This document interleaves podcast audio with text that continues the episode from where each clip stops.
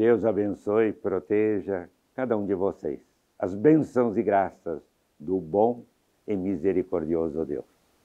O Evangelho de hoje, Mateus 18, 21, 35, lemos. Então Pedro se aproximou dele e disse: Senhor, quantas vezes devo perdoar ao meu irmão quando ele pecar contra mim? Até sete vezes? Respondeu Jesus: Não te digo sete vezes, mas até setenta vezes sete. Por isso o reino dos céus é comparado a um rei que quis ajustar contas com seus servos. Quando começou a ajustá-las, trouxeram-lhe um que lhe devia dez mil talentos. Como ele não tinha com que pagar, seu senhor ordenou que fosse vendido ele, sua mulher, seus filhos e todos os seus bens para pagar a dívida. Este servo então prostrou-se por terra diante dele e suplicava-lhe: Dá-me um prazo e eu te pagarei tudo. Cheio de compaixão, de misericórdia, o Senhor o deixou e perdoou-lhe a dívida.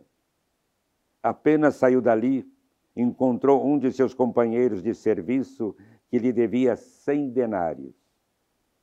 Agarrou-o na garganta e quase o estrangulou, dizendo: Paga o que me deves. O outro caiu-lhe aos pés e pediu-lhe: Dá-me um prazo e eu te pagarei. Mas, sem nada querer ouvir, este homem o fez lançar na prisão até que tivesse pago sua dívida. Vendo isto, os outros servos, profundamente tristes, vieram contar a seu senhor o que se tinha passado. Então o senhor o chamou, ele disse: Servo mau, eu te perdoei toda a dívida porque me suplicaste. Não devias também tu compadecer-te de teu companheiro de serviço, como eu tive piedade de ti? E o Senhor, encolerizado, entregou aos algozes, até que pagasse toda a sua dívida. Palavra da salvação. Esse evangelho, bastante significativo. Vemos Pedro, chega a Jesus e diz: Quantas vezes devemos perdoar nosso irmão? Até sete vezes. Número sete, o número de perfeição. Pedro pensava, falei o, o máximo, né? Perdão.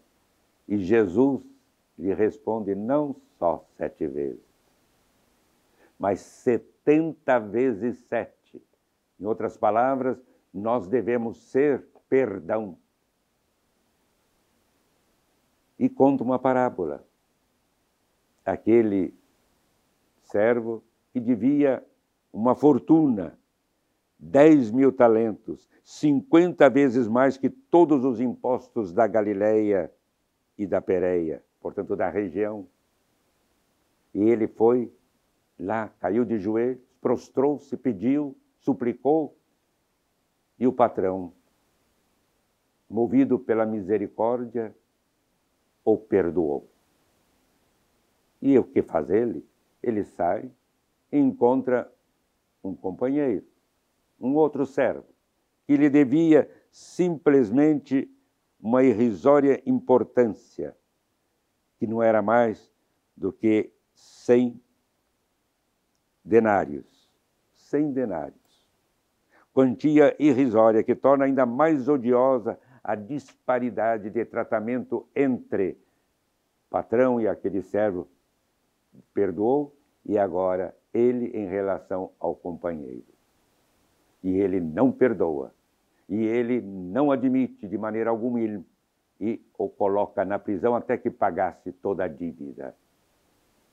O que aconteceu? Por que isso?